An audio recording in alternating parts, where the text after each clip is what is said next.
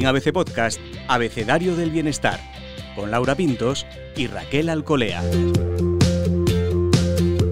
Soy Laura Pintos y en este episodio del podcast Abecedario del Bienestar, Raquel Alcolea y yo hablamos con Nuria Yorba. Ella es psicóloga clínica, sexóloga y terapeuta y además es profesora en varios másteres de sexología y psicología además de conferenciante en seminarios y ponencias. También es autora de los libros Sexo Gourmet, Conviértete en un sibarita sexual y Parejas imperfectas y felices. Precisamente sobre lo que cuenta en este libro es sobre lo que nos gustaría hablar hoy largo y tendido. Parejas imperfectas y felices. Vaya titular. Bienvenida Nuria al podcast Abecedario del Bienestar. Muchísimas gracias, un placer. Lo mismo te decimos, teníamos muchas ganas. Cuando vimos tu libro dijimos, bueno, este es un temazo. Imperfectos y felices. ¿Se puede? Sí, es que yo creo que la felicidad está en la imperfección, ¿no? De, de hecho, a mí me ha gustado mucho este título porque eh, siempre en pareja buscamos esa idea de ideal, perfección, que todo sea, ¿no? Como de cuento romántico, eh, cuando una relación sí o sí es imperfecta dos personas o tres o cinco, pero en principio tenemos ese concepto de dos personas que se juntan y mantienen un vínculo, es imperfecto porque no somos iguales. Y la imperfección, el juego, eh, los acuerdos, eh, la evolución, hace que todas esas vivencias, si las vivimos desde la tranquilidad y el bienestar, existe la felicidad. Nos lleva a la felicidad. Entonces, esto que perseguimos de las parejas perfectas, no existen, por tanto, esas parejas que vemos, ay, mira, estos parecen perfectos. Yo siempre digo que, una cosa es lo que vemos y otra cosa es lo que hay dentro, ¿no? Eh, lo comparo muchísimo con, ah, no sé, seguro que os ha pasado que ves un producto que dices, guay, me lo compro, este vestido, me compro esto que parece maravilloso y cuando te llega el paquete o te llega a casa dices, ostras, no se parece en nada en lo que yo pensaba que había comprado. Entonces, esto es también lo que ocurre de cara a la calle. Cuando ves unos amigos o alguien que va andando y se ríe, una pareja, dices, ay, mira, qué, maravilloso, ¿no? Qué perfecto. No, la imperfección, los conflictos, las discusiones, eh, las incomodidades son parte de las parejas. Pero Nuria, tú por tu experiencia y tratando a tantas parejas, justamente, ¿crees que esto de las discusiones, las diferencias, eh, deberían ser mm, del ámbito privado? Quiero decir, que efectivamente en público hay una manera de comportarse y luego la pareja tiene una, una vida privada distinta y está bien que sea así. Yo creo que tenemos que naturalizar los conflictos. Eh, no significa discutir eh, fuera, es decir, en la calle, ponernos a, entablar una gran conversación, ni tampoco a gritar, ni, ni, esto que tampoco es sano en privado, ¿eh? pero sí que tenemos que naturalizar el poder compartir a nivel general, sin detalles, sin sin entrar en lo más íntimo, decir, ostras, estamos pasando por esta etapa, o estamos sufriendo esta situación, o me estoy sintiendo así en pareja. El problema es que no lo transmitimos y esto hace que nos sintamos muy solos eh, dentro de nuestras relaciones, ¿no? Por eso este libro, es decir, lo primero que quería transmitir es eh, con casos, con situaciones reales, las parejas son esto, las situaciones reales son estas cosa que no lo transmitimos a nuestros amigos, a nuestros compañeros. Por pudor, tal vez, por miedo a que nos juzguen, ¿cuáles dirías un poco que son las, razones por las que no solemos hablar con naturalidad, como dices, de, bueno, de cómo te sientes en pareja?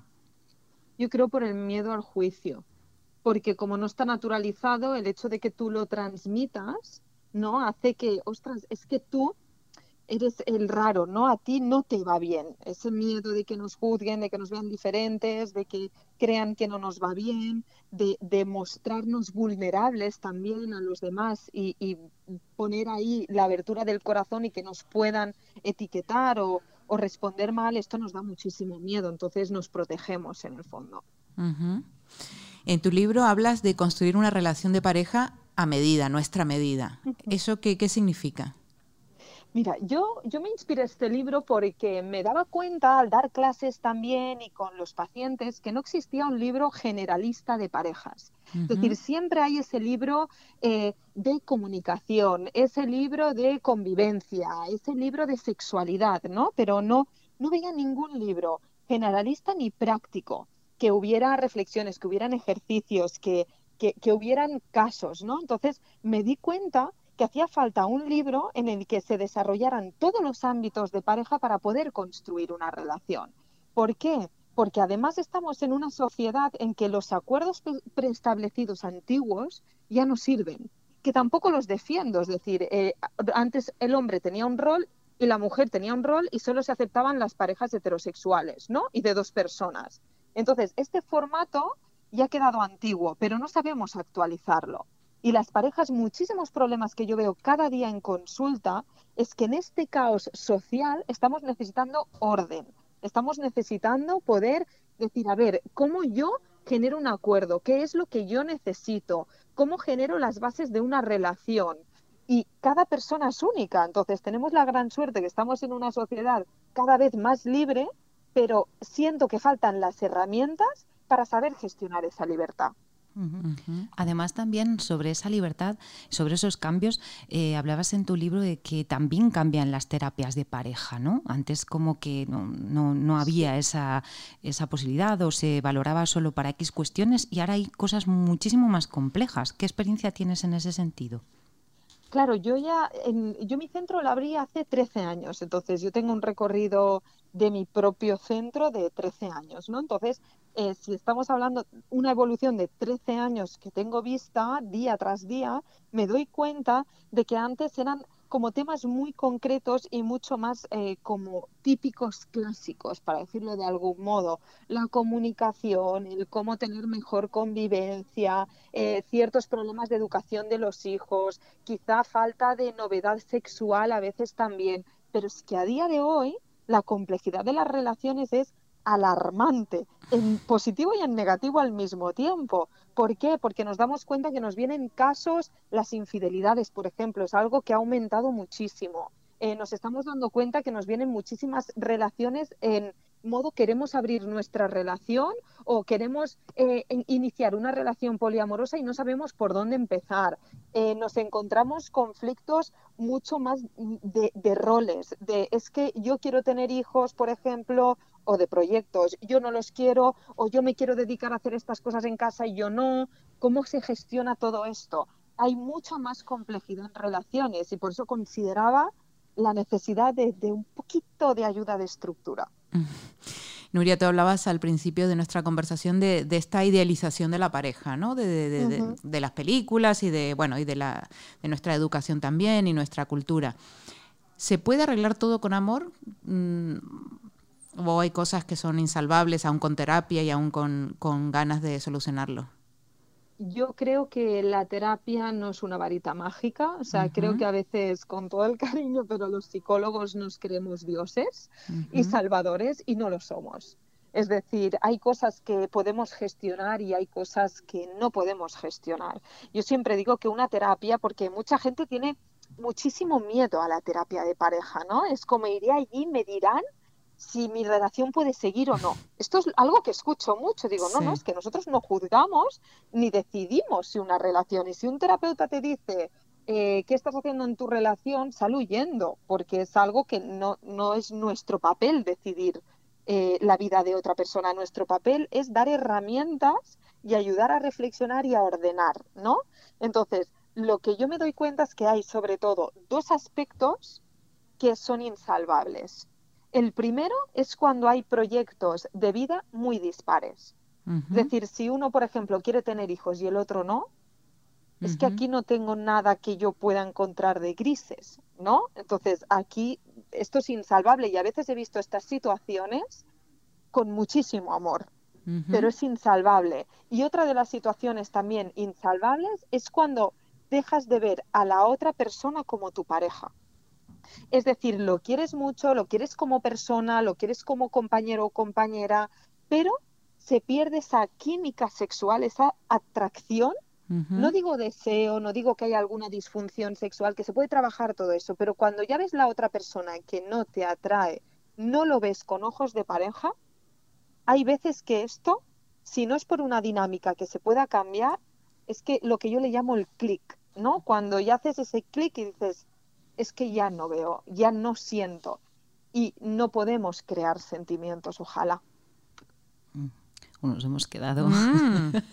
pensando. Además hablas de los tipos de pareja, ¿no? Los más comunes, ¿no? Eh, bueno, para entender, además antes has hecho algunos apuntes sobre el poliamor, sobre las parejas abiertas, sobre ¿Relacionaríamos algún tipo de pareja con más cercana a la felicidad? ¿Eso es posible? Realmente creo que estamos en una transición de intentar buscar esa felicidad, esa plenitud, dando opción a diferentes tipos de pareja, pero siento, desde mi perspectiva profesional, que no tenemos las herramientas suficientes para saberla llevar a la práctica. ¿no? Es decir, tenemos la opción de relaciones abiertas, pero estamos mayoritariamente en una sociedad capitalista de esto es mío, ¿no? Entonces, toda esa gestión emocional de apertura, de permisos, de libertad, aún nos está costando mucho.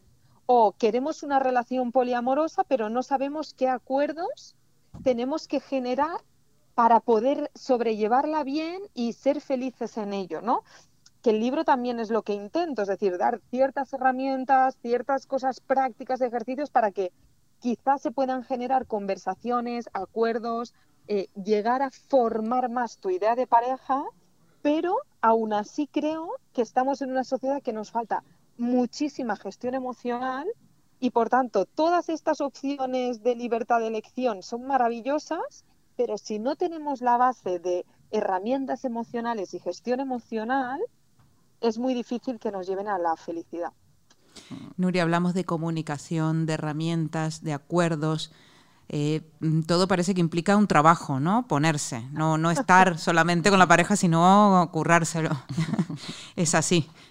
Oh, me ha gustado mucho esta reflexión porque sí, es decir, yo siempre digo eh, que una pareja es como un viaje em, de vacaciones ese momento en el que todos pasamos, que primero hacemos el trabajo de investigación, ¿no? Reservamos, miramos el hotel, miramos dónde vamos de viaje, miramos lo que nos apetece. Eso sería como la elección de pareja y conocer nuestros gustos y nuestras necesidades, ¿no? Y ir conociendo a la otra parte. Después hacemos todo un trabajo muy pesado, que es la maleta. A veces nos tenemos que levantar a las 6 de la mañana para ir al aeropuerto, que cuando te tienes que levantar dices, ¿a qué hora me he cogido yo el vuelo? Pero vas y te preparas y haces el vuelo de 12 horas agotado. ¿Y qué pasa luego? Que lo disfrutas y mm, lo volverías a hacer 20 veces. Pero no nos despertamos a las 6 de la mañana, o no nos diciendo, ay, qué bien, me voy al aeropuerto, o ay, qué bien, me voy a hacer la maleta normalmente hay un trabajo previo, aunque sea algo que hacemos por placer. ¿no? Y hay todo un esfuerzo también para ir a visitar algo cuando estás en el viaje, también acabas cansado, pero te vale la pena. Pues una relación es un poco lo mismo. Hay que hacer investigación, hay que estar al día, hay que intentar conocer al otro, hay que intentar ponerse esa alarma y dedicar esa energía a la relación y después llegan los beneficios. Pero si esperamos eso de las películas de que fluye solo, entonces mejor quedarnos sentados y no tener una pareja al menos estable y, y, de larga duración cuando el enamoramiento se apaga, ¿no? Porque a partir de ahí hay que trabajar sí o sí, con mucho beneficio, pero hay que hacer esfuerzo. Claro, esto de currar no aparece en las pelis, ni en las series, ni en todas estas cosas románticas. Entonces, claro, nos dices, mira, no, no hablamos tanto del amor romántico y nos invitas a hablar del amor saludable. ¿Cómo se consigue el amor saludable? Mm, yo he puesto el concepto, se conoce un poquito más como amor maduro, pero no me gusta maduro porque parece que tengamos que llegar como a cierta edad para conseguir ese amor maduro, ¿no? Entonces, me gusta mucho el concepto saludable porque se puede tener a, cualquier momento de nuestra vida y de nuestra edad, ¿no? Entonces, para mí el, el amor saludable, fundamentalmente primero tenemos que estar bien el yo. Tiene que haber el concepto del yo muy bien trabajado. No significa sentirnos plenos, perfectos, porque a veces no lo conseguimos en toda nuestra vida, es decir, esa sensación de plenitud absoluta, pero sí debemos estar bien autogestionados. Es decir, sabernos gestionar las emociones, conocernos, saber lo que necesitamos, saber regularnos.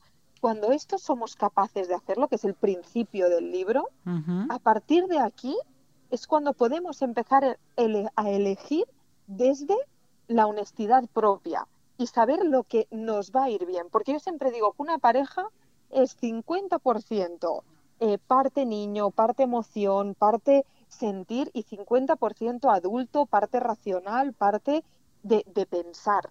No es 100% emoción una relación. Entonces, cuando esto lo tenemos conseguido, podemos llegar a lo saludable, que es esa sensación de, de, ser tú mismo, de libertad, de poder comentar cualquier cosa, de negociar, de, de, poder ser flexibles y de poder generar proyectos. Eso es el amor saludable. ¿Y qué pasa, Nuria, cuando una pareja es así, pero claro, tú dices, hay que llegar a acuerdos en base a lo que uno quiere, necesita. Y si uno cambia y si quiere otra cosa y se terminan etapas para una persona y para la otra no, ¿cómo manejar esos cambios de rumbo, de timón, de necesidades y de gustos? Mira, aquí veo varias cosas. Cuando ocurre eso es lo que se le llama la pareja divergente, ¿no? Es esa pareja que va mm, yendo por caminos separados. Yo normalmente esto lo veo muchísimo porque no han ido autoconociéndose y conociendo al otro a lo largo del camino. O sea, creemos que los pactos que generamos al principio de una relación se van a mantener durante toda la relación, durante 20, 30, 40 años. Entonces, ¿qué pasa? Que cada uno, en el fondo, evolucionamos, tenemos cada vez más vida individual, ¿no? Más, más mm, eh, libertad, más amistades, más tiempo personal, entonces más facilidad de diverger. Entonces, ¿qué tenemos que intentar hacer? Ir generando momentos, yo siempre digo que la pareja tendría que, lo que yo digo, un examen al año. Tendría que hacer una revisión. La ITV. La ITV, gracias, sí. me gusta. Entonces, tendría que sentarse y decir, eh, a ver, ¿cómo estamos? ¿Cómo estás tú? ¿Cómo has pasado este año? ¿Qué uh -huh. sientes? ¿Qué necesitas? ¿Y qué pasa? Que allí fomentamos la posibilidad de encontrar grises. Pero cuando ya nos hemos alejado mucho y uno dice que yo ya necesito esto y yo lo otro, claro, ahí a veces ya son diferencias irreconciliables. Uh -huh. Y ahí se llega a la ruptura. Que también digo que una ruptura no es un fracaso. Hay veces que una relación tiene una etapa, tiene un tra una trayectoria y se tiene que terminar. Uh -huh. Y hoy en día tenemos que aprender que estamos en la sociedad de la inestabilidad y que toda esa estabilidad y esa seguridad la estamos perdiendo. Entonces, también permitir que si cada uno tiene una idea distinta, pues saber separarse desde el amor, desde la conciencia y desde el bienestar, porque también se puede hacer bien. Hemos hablado de currar y, y, de trabajar del esfuerzo, pero luego también hay estas ideas del amor romántico que tienen que ver con las naranjas, ¿verdad? Las medias naranjas, las naranjas enteras. Entonces, ¿qué pasa? Que no, no tenemos que completarnos con el amor, ¿no? ¿Qué tenemos que hacer? Yo siempre digo que el amor es aprender a potenciar al otro. Ya está. O sea, no se trata de que la otra persona te llene cosas tuyas, necesidades tuyas, porque si, si necesitas, es decir, en el momento que nos cubren necesidades, es que necesitamos al otro. Y ahí aparece la relación dependiente y la relación tóxica. Entonces, ahí es una base que está muy mal entendida, ¿no? Que nos la han inculcado. Lo que tenemos que buscar es esa sensación de poder ser nosotros mismos, saber estar plenos con nosotros mismos y que la otra persona nos potencie. Por supuesto que nos aporte, pero nos aporte en, en aumentar lo que tenemos, en potenciar, no en, en llenar. Cuando uh -huh. llegamos a este punto es fantástico porque es una plenitud y una relación independiente, pero muy bien vinculada. Uh -huh hablamos, bueno, de, todo esta, de todas estas cosas y, y, y, nos preguntábamos, Raquel y yo también, esto es lo que hay que hacer, pero ¿qué es lo que no hay que hacer? O sea, ¿cuáles son los mata relaciones que dirías o las cosas que estamos pues eh, abonando ahí un, un, un, problema? Vale, cosas que tenemos que evitar. Mm. Eh, lo primero, eh, creer que una pareja simplemente se mantiene con refuerzo positivo. Porque parece que no, ah, si vamos a cenar, si nos regalamos algún detallito, si vamos de fin de semana, ya está todo hecho. Uh -huh. No hay que creer esto, o sea, no hay que dedicar un exceso de tiempo a mm, grandes refuerzos positivos. La idea es generar equipo, uh -huh. generar esa sensación que vamos a la una. Uh -huh. Entonces, no hay que dedicar en exceso refuerzos positivos y toda la energía únicamente dirigida allí. La otra cosa, eh, lo que tampoco hay que hacer son faltas de respeto, es decir, el límite fundamental son las faltas de respeto. Por otro lado, lo que no hay que hacer es romper los acuerdos de pareja, que eso son las infidelidades. No solo sexuales como las tenemos entendidas, ¿no? En el libro explico muchos tipos de, de infidelidades. Entonces, hay que mantener el pacto de las parejas, no hay que romperlo. Y si sentimos que hay que modificarlo, lo modificamos, pero no saltárnoslo, porque aquí también estamos jugando con el, el malestar emocional de la otra persona. Entonces, tampoco hay que hacerlo. Eh, tampoco hay que compartir la intimidad de la pareja. Si es que es la norma, ¿no? Porque muchas veces algo que duele muchísimo es que no mantenemos esa sensación de equipo y rompemos la intimidad tampoco tenemos, y aquí ya entraría en relaciones tóxicas, no tenemos que generar control, no tenemos que estar intentando competir con la pareja.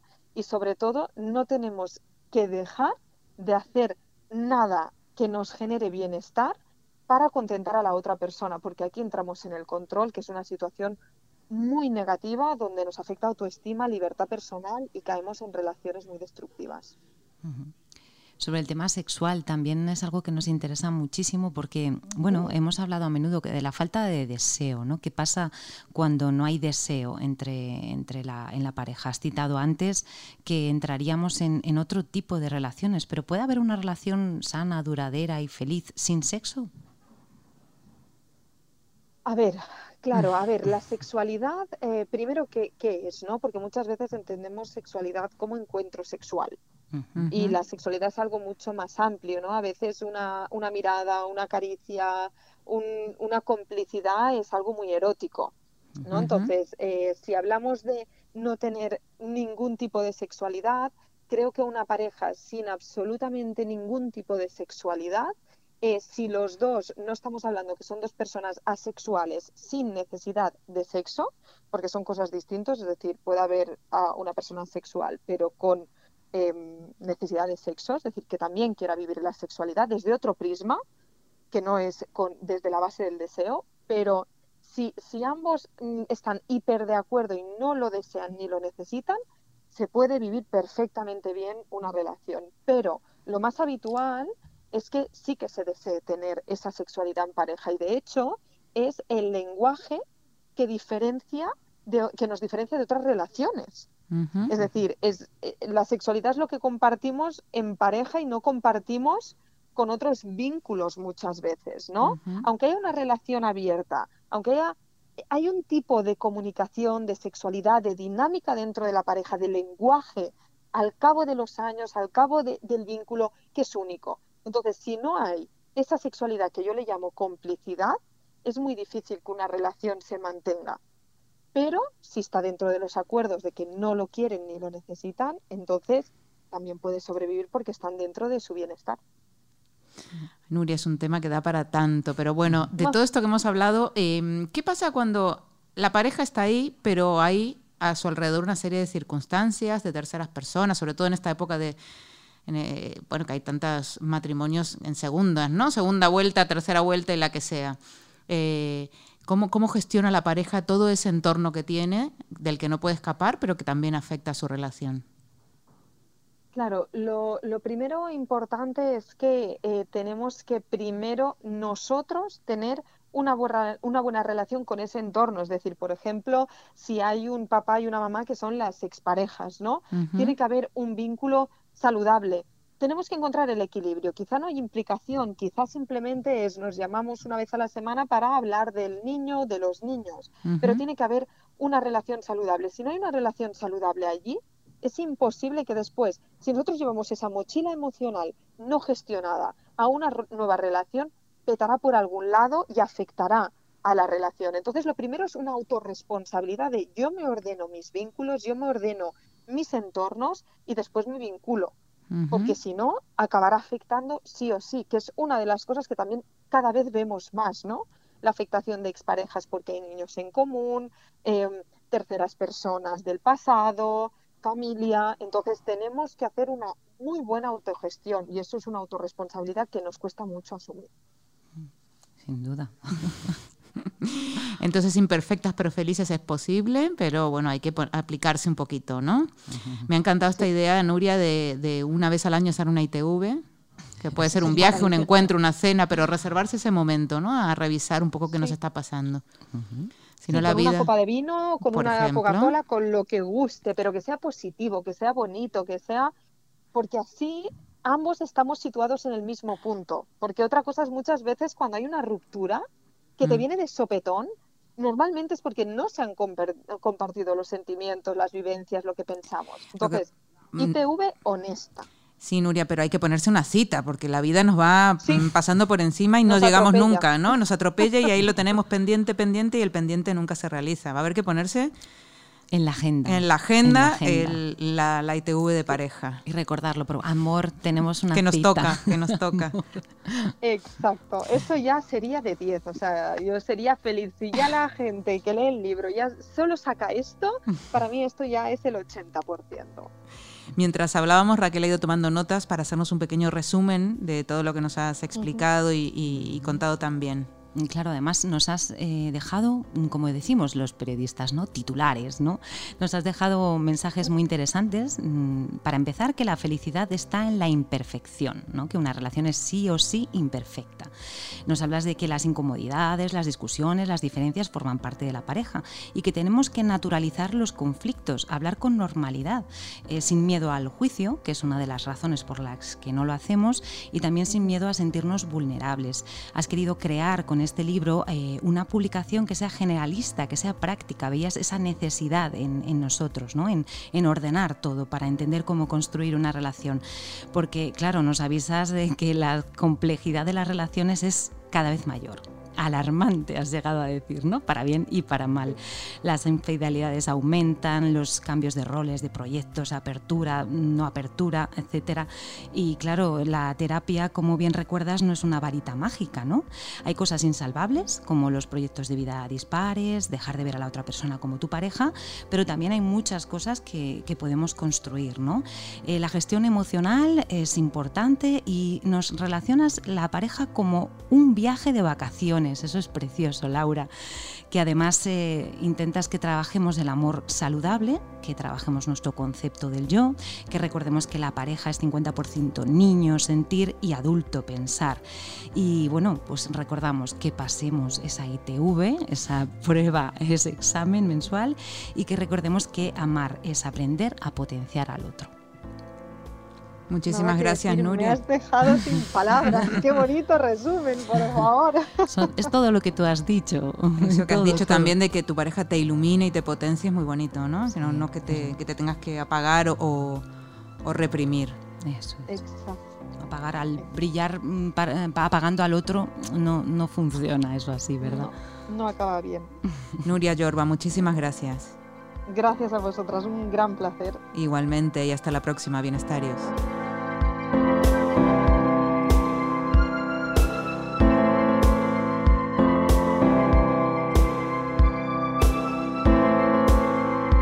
Puedes escuchar todos los episodios del Abecedario del Bienestar en abc.es, iBox, Wanda, Spotify, Apple Podcast y Google Podcast. Y no te olvides de seguirnos en las redes sociales. ABC-Bienestar.